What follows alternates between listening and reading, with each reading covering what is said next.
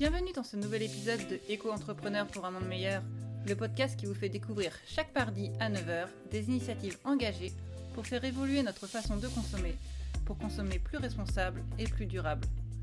Pour cela, je pars à la rencontre d'entrepreneurs afin qu'ils partagent avec nous leurs concepts et leurs produits, mais également leur parcours et leurs convictions.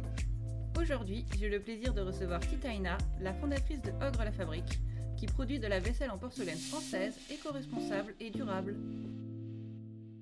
Bonjour Titaina, euh, tu es la fondatrice de Ogre la Fabrique.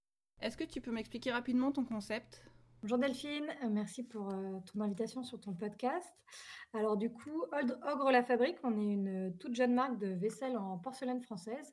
Et nous, notre concept est assez simple. On repart d'anciens moules vintage que la manufacture n'utilisait plus, qui étaient oubliés au fin fond des greniers et qu'on relance et réédite en y apposant des couleurs un peu plus peps, plus modernes, pour essayer de démocratiser la porcelaine pour la vie quotidienne, la vie de tous les jours, dépoussiérer un peu la porcelaine euh, de nos grands-mères en redonnant vie à, ces moules et en mettant au cœur de nos tables euh, le savoir-faire de nos porcelainiers, de nos ouvriers, pour valoriser cette expertise qu'on a en France depuis près de 200 ans et qu'il faut pérenniser euh, tout simplement.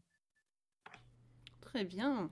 Euh, et j'aimerais bien savoir ce que tu faisais avant de créer euh, Ogre la Fabrique, justement. Alors, euh, moi, j'ai fait avant 8 ans de contrôle de gestion dans une bourse d'électricité, dans un grand groupe industriel français. Donc, rien à voir avec tout ça.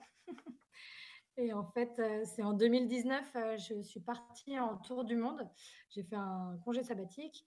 Et pendant ce voyage, je me suis vraiment rendu compte que l'art de la table, le fait de recevoir, était ultra euh, français et européens, qu'on était encore un des rares continents qui prenait le temps de se réunir autour d'une table et de passer un moment convivial en famille ou entre amis. Et euh, je me suis aussi rendu compte qu'on mangeait tous dans les mêmes assiettes uniformisées d'un célèbre grand groupe, même à l'autre bout du monde. J'étais en Australie et euh, mon ami chez qui j'étais avait les mêmes assiettes que j'avais moi-même à Paris. donc c'est à ce moment-là que je me suis dit, bon, la mondialisation, c'est top parce que ça nous permet de voyager, de découvrir des cultures, mais il y a aussi un petit problème d'uniformisation des cultures on a tous les mêmes produits, les mêmes assiettes, euh, les mêmes fringues, etc. Et quand je suis rentrée en France, moi, je savais par mes différentes grand-mères qu'en France, on avait beaucoup de manufactures. Il y avait un vrai savoir-faire sur la porcelaine, parce qu'elles avaient toutes de la porcelaine française et, euh, ou de la faïence. Euh, et, quand je suis rentrée, j'ai voulu du coup moi-même acheter de la vaisselle française, éco-responsable, durable, mais à un prix accessible et qui soit surtout des assiettes pratiques pour la vie quotidienne, la vie de tous les jours. Et en fait, j'ai vite fait le constat, juste avant le Covid, en fait 80% euh, des manufactures françaises euh, avaient fermé et que euh, les seules qui étaient restées ouvertes, qui avaient survécu à la crise des, années 2000, c'était segmenté que sur du luxe, du haut de gamme, et des manufactures qui n'étaient pas forcément luxe, étaient devenues ultra luxe, un peu comme Gien par exemple, ou la faïencerie de Quimper. Et, du coup, je me suis dit, bah, en fait, c'est pas possible. Avant, nos grands-parents avaient les moyens d'acheter de la vaisselle française. Pourquoi nous, on n'a plus les moyens? Et c'est à partir de ce moment-là que j'ai fait un peu le tour des manufactures je suis allée leur pitcher mon projet, de vouloir refaire une, une, vaisselle euh, qualitative pour la vie de tous les jours, mais qui soit aussi sympa pour recevoir et jolie. Et euh, c'est à ce moment-là que j'ai découvert la manufacture euh, à Pilco des Oulières, avec qui on travaille maintenant depuis plus de trois ans et avec qui on relance d'anciens moules vintage à peu près tous les ans. Donc on est super contents. Très bien. Et est-ce que tu, enfin, quelles sont les difficultés que tu as eues au, au début pour la création d'entreprise? Qu'est-ce qui était le plus dur pour toi? Bah, Au début, tout le monde me disait que c'était quasiment impossible de refaire une assiette, euh, une assiette euh, française dans les 10 euros, euh, dans les 10-15 euros. donc au début, on a essayé de faire ça. C'est vrai qu'on n'a pas eu de chance, mais on, a vite, au bout d'un an et demi, on a vite fait face à la crise énergétique avec l'Ukraine. Donc nos prix et l'inflation ont, ont, eu ont eu tort, enfin ont eu raison plus ou moins. On a dû augmenter tous nos prix de 25%. Donc maintenant notre gamme de prix elle est plus euh, entre 14,90 et 25,90 euh, euros pour la collection de base, et on est un peu plus cher pour la nouvelle collection qui est un peu plus travaillée. Mais on arrive à voilà, on arrive à permettre aux gens d'acheter six assiettes en porcelaine française de Limoges pour moins de 100 euros. Euh, donc on va dire qu'on réussit toujours notre pari, mais c'est vrai que c'est de plus en plus dur de d'avoir des prix euh, qui tiennent un peu la route et qui ne soient pas euh, chers. Euh. D'accord, je comprends. et au niveau de ton nom, pourquoi l'avoir appelé comme ça? Alors en fait, on cherchait un nom un peu français décalé. Euh, je voulais pas du tout m'appeler l'assiette française ou, ou, un autre nom de ce type-là. et du coup, je voulais jouer un peu sur l'aspect convivial et, et bon, bon vivant du, français et de l'ogre. Donc, avoir un appétit d'ogre, manger comme un, ogre. Et c'est de là d'où est parti le nom. Et du coup, on a appelé Ogre la fabrique pour appeler bah, le côté convivial et, sympathique de la table et la fabrique pour parler de la fabrique, de la manufacture derrière nous. Très bien. C'est vrai que c'est, assez rigolo, euh, je trouve, comme nom. En tout cas, on s'y attend pas. Euh, c'est décalé. Voilà, exactement. On voulait, on voulait pas avoir, euh, on voulait pas être apparenté à du luxe, du haut de gamme. Donc le fait déjà du, juste de s'appeler Ogre la fabrique, on, on met un peu voilà, le, quotidien au centre de nos tables. Très bien. Et est-ce que justement tu peux me parler un peu plus de tes produits? Moi j'aimerais bien savoir donc qu'est-ce que tu as comme gamme de produits, qu'est-ce qui couvre exactement? euh, nous, on a commencé à la base avec que des assiettes, donc avec une forme octogonale et une forme ronde classique. Avec, euh, on a euh, l'assiette à dessert, l'assiette creuse et l'assiette plate. On a développé après des petits mugs sans lance multicolores avec plein de couleurs. et là, on vient de lancer la nouvelle collection Tahiti où on a en plus des assiettes creuses, plates et dessert, on a des, une petite coupelle. On vient de relancer pareil un pichet qui est un ancien pichet qui date des années 50 euh, c'était un vieux moule qui ne produisait plus au sein de la manufacture et qu'on vient de rééditer, donc avec pareil les mêmes couleurs qu'on a.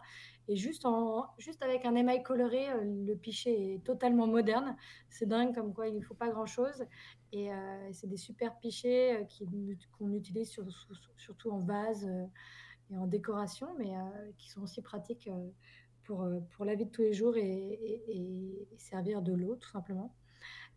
Et, on vient de lancer aussi des petits, des petits bols en plus, que pour le, pour le moment, on n'a que du blanc, et on espère avoir vite pas mal de volume pour les lancer en, couleur aussi. Très bien.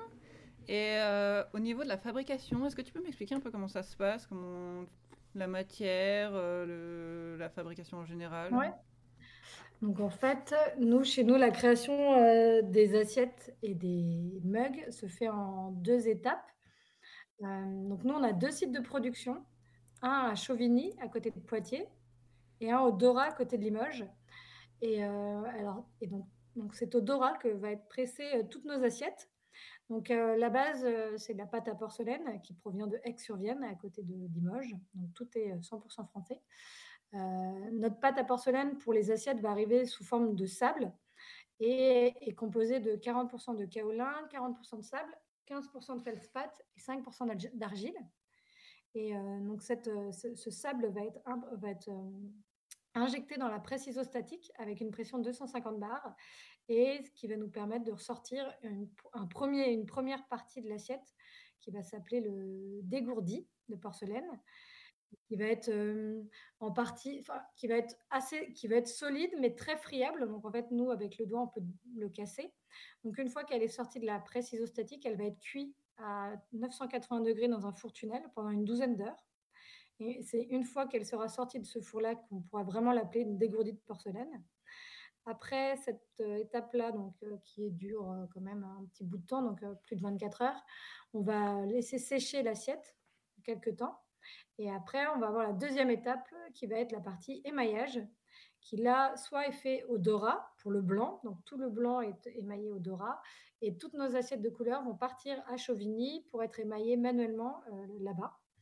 Et donc, euh, et donc pour l'émaillage, euh, c'est simple, c'est en fait une, une fine, couche, fine couche de silice qui va être apposée sur l'assiette, à l'extérieur comme à l'intérieur et qui après va partir dans un deuxième four, et cette fois-ci à une cuisson de 1380 degrés, donc à grand feu on appelle ça, et l'assiette va à ce moment-là prendre tout son aspect brillant et solide qu'elle a en, matière pour l'aspect fini.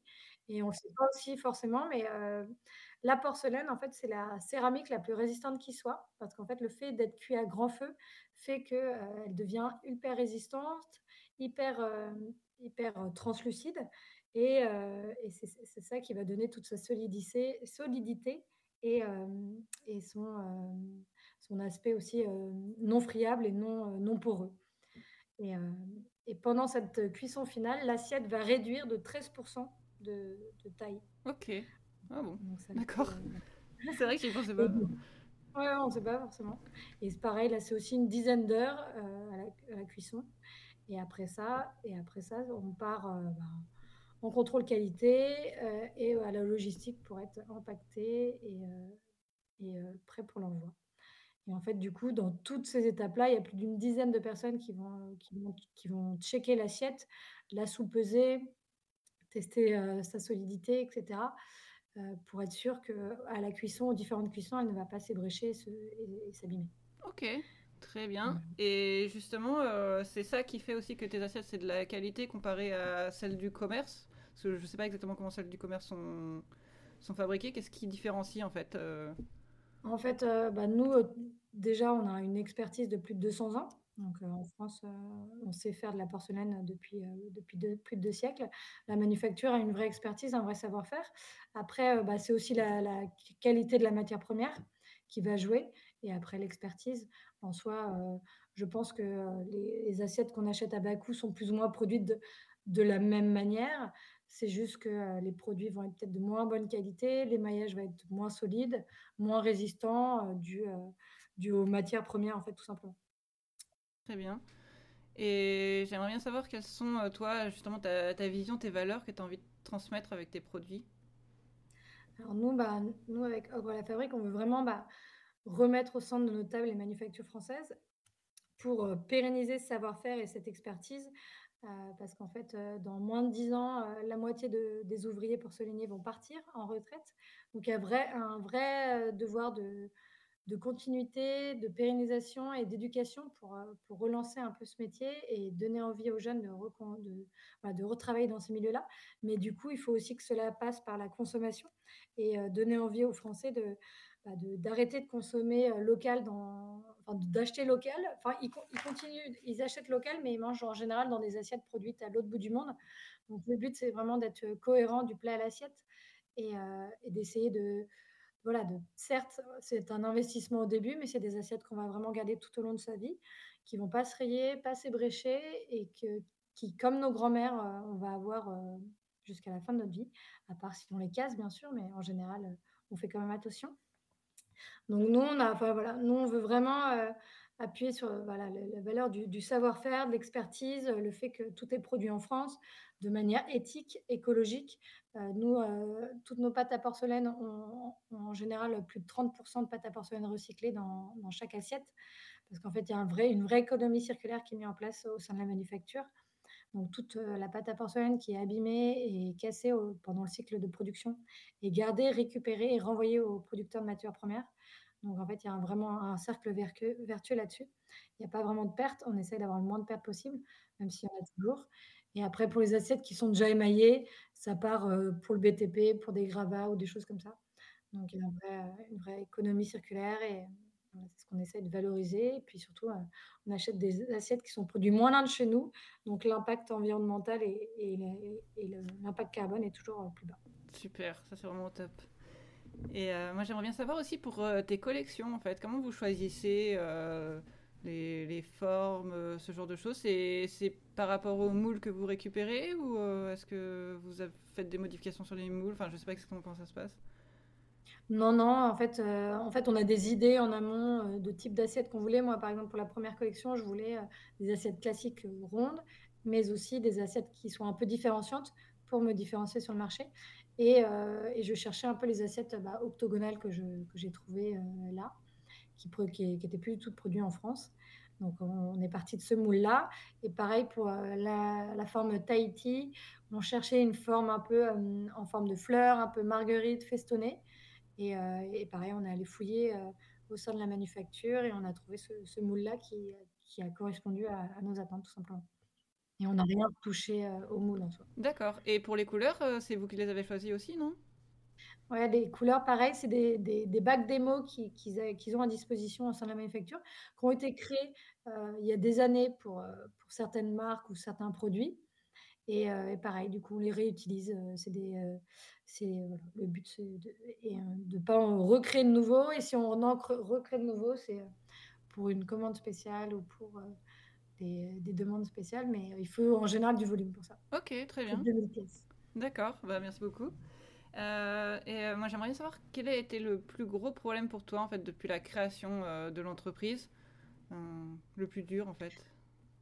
Bah, en fait, là, le, plus dur, c'est bah, au début, on avait un, bon retour. Les gens voulaient vraiment être impliqués dans le local, le Made in France, l'éco-responsabilité.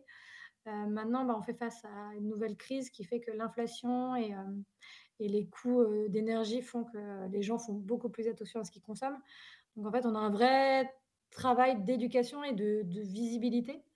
Le plus dur, c'est vraiment ça, c'est d'expliquer aux gens que leur assiette, elle ne vaut pas un euro, elle vaut plutôt 15 euros et pour et des gens qui ne connaissent pas forcément, bah, tout de suite, ils vont nous dire: «C'est trop cher, c'est trop cher».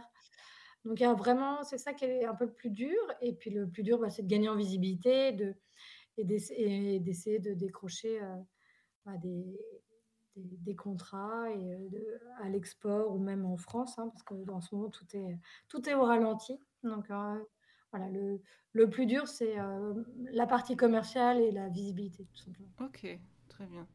Et au contraire, une euh, de tes plus grandes réussites, qu'est-ce que tu penses avoir accompli justement avec Ogre la Fabrique? Euh, bah déjà, en redonnant envie euh, à ces moules, on, est content parce qu'en fait, c'est des moules oubliés au sein de la manufacture. pour vous dire, au sein de la manufacture, il y a plus de 1800 moules et au quotidien, ils n'en utilisent que 10%. Donc en fait, il y a énormément de choses à faire. Donc là, pour le moment, on a juste relancé trois. Mais le but, c'est voilà, d'essayer d'amener d'autres entreprises à venir relancer d'anciens moules pour leurs marques, pour leurs hôtels, pour leurs leur cafés, etc. Parce qu'en fait, il y a énormément de choses qu'on peut faire. Et, si, si on veut avoir un impact et, redonner, remettre au goût du jour un peu la porcelaine française avec juste un émail coloré ou un logo ou une personnalisation, ben, on peut le faire. Donc voilà, le but, c'est. Enfin, la, fierté qu'on a, c'est de rejaillir, de rejaillir un peu notre visibilité sur la manufacture et de leur amener des nouveaux projets et de, grandir tous ensemble en même temps. Ok, c'est top ça. J'espère que vous réussirez en tout cas à faire ça. moi, j'aimerais bien aussi maintenant savoir quelle est ta motivation principale qui te pousse à te lever, à continuer jour après jour faire ça? Bah, ça va être encore une fois pour, euh, pour ce savoir-faire et cette expertise qu'on a en France euh, depuis 200 ans. Euh, je sais qu'on a perdu 80% des manufactures françaises. Je sais aussi qu'en ce moment, il y en a beaucoup, parmi celles qui nous restent, il y en a beaucoup qui vont mal. Donc voilà, le, si tous les matins je me lève pour essayer de, de redorer un peu ce blason des manufactures, de redorer le blason de l'industrie française, pour qu'on le garde tout simplement, qu'on le pérennise et qu'on ne perde pas à nouveau euh, des manufactures parce qu'en ce moment, on risque euh, d'en perdre encore. Et euh, on a besoin de soutien, de visibilité. donc c'est pour ça que je me bats tous les jours, mais c'est pas facile tous les jours. Bah, en tout cas, j'espère que ça va bien marcher pour toi et pour l'entreprise et que vous allez réussir justement à gagner en visibilité. Merci. Et est-ce que euh, tu peux nous parler un peu de tes projets pour la suite? Qu'est-ce que vous envisagez euh, donc pour l'entreprise euh, Est-ce qu'il y a des, des, nouveaux produits, des nouveaux marchés Voilà, si tu peux nous parler de tes projets. Bah là, on vient de lancer la toute nouvelle collection Tahiti. Donc là, on est en plein développement sur cette, cette collection. Donc on essaye, la, on essaye de la développer en café, hôtel, restaurant. Donc on, on est en discussion avec plusieurs, euh, euh, établissements, donc on espère que ça va prendre forme. Et puis surtout, on est en train de développer les marchés à l'export. Donc on a pas mal de discussions euh, pour l'Asie principalement. Et, on espère que, ça puisse concrétiser pour justement nous permettre de, faire du volume et de développer après par la suite encore, enfin de relancer encore d'anciens moules et de, créer, enfin de relancer d'autres couleurs aussi qu'on a en stock pour, euh, voilà, pour donner, pour euh, avoir une gamme toujours plus étoffée et, avoir, et gagner en visibilité et offrir ça à nos clients, euh, tout simplement. Super. Et moi, j'aimerais bien savoir si tu avais un, si la toi de maintenant avait un conseil à donner à la toi qui a construit l'entreprise au moment où tu as créé l'entreprise, quel conseil ça serait?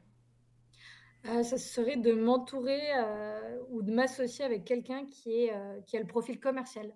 Parce qu'en fait, c'est le plus dur à faire, c'est de se vendre, de vendre son produit. Et même quand on est passionné, qu'on sait très bien le faire, bah, on n'a pas souvent les bons codes pour la partie commerciale ou l'export ou autre. Donc, moi, je dirais vraiment s'entourer de quelqu'un qui, qui connaît et qui est commercial, parce qu'en fait, c'est pas un métier pour tout le monde et c'est assez dur quand, quand on commence. Quoi. Ok. Ben, merci. Et est-ce que tu aurais un conseil à donner à un jeune entrepreneur qui voudrait justement lancer son entreprise? Bah, Le conseil, c'est de d'oser, de tenter. que dans la vie, si on ne tente rien, bah, on n'a rien, tout simplement et que même si, euh, même si on, chute, euh, on se relèvera toujours et on avancera quoi qu'il arrive. Donc euh, voilà, faut... mais après voilà, c'est pas facile, hein, c'est pas facile tous les jours, c'est sûr, mais mais faut, faut garder la tête haute et avancer petit à petit. Et au pire, se remettre en question tout simplement quoi, tous les jours pour, pour pouvoir avancer et, et pas, et pas dévier de, de sa trajectoire. Très bien, merci beaucoup. Euh, j'ai une petite question avant la fin. Euh, je vois que tu es donc très dans le éco-responsable, tu réutilises justement les moules et voilà, tu as très, enfin, tu as cette démarche-là. Moi, j'aimerais bien savoir si tu as des gestes écologiques que tu fais toi personnellement dans ton quotidien. Ah bah oui, moi j'ai un compost, je trie tous mes déchets, j'essaye de réutiliser tous les packaging ou le papier que je peux avoir en trop je mange presque plus de viande. voilà, je, consomme bio, local. J'essaie voilà, j'essaie d'appliquer ce que je fais à ma société, à moi-même, un peu tous les jours. Et, voilà. Très bien. Bah, merci pour le partage. Et euh, on arrive justement à la fin de ce podcast. Est-ce que tu as envie de dire une dernière chose à nos auditeurs euh, Voilà, un, petit moment euh, comme si tu as envie de passer faire un massage, envie de faire passer un message, pardon. Bah, le, le, message moi, que j'ai envie de donner, c'est c'est de manger local dans des assiettes locales et d'être vraiment le plus éco-responsable possible et surtout d'être en adéquation avec ses valeurs. Et, euh, euh, surtout, n'hésitez pas à, à, venir sur notre site, à découvrir notre histoire, à voir comment on produit une assiette de A à Z. On a un petit film sur notre site internet qui décrit le trajet d'une assiette de A à Z. Et on se rend compte qu'il y a quand même une multitude d'étapes un vrai savoir-faire, une vraie expertise, un vrai toucher de chaque ouvrier, de chaque porcelainier. Et, euh, donc, euh, n'hésitez pas à aller voir parce que c'est très intéressant. Et, puis sur et notre compte Instagram, Ogre la Fabrique, on met en avant aussi la manufacture tous les jours. On, montre euh, les différentes machines, les différents fours, les différents types d'émaillage pour, que les gens comprennent vraiment la création d'une assiette de A simplement. Ok, très bien. Et ben, en tout cas, pour nos auditeurs, voilà, si vous voulez euh, rejoindre euh, Titaina sur un de ses réseaux, euh, je vous mets tous les liens dans la description. En tout cas, je te remercie d'être venu dans ce podcast. C'était vraiment super intéressant. Merci de nous avoir parlé de ton concept, de tes produits et de ton parcours. Et euh, ben, en tout cas, je te souhaite vraiment euh, plein de réussite pour la suite. J'espère que tu vas réussir à, développer encore plus ton activité, à te faire connaître et euh, à pouvoir réutiliser encore plus de moules et de couleurs. Bah, merci beaucoup Delphine et, et, puis à bientôt sur un prochain podcast, pourquoi pas.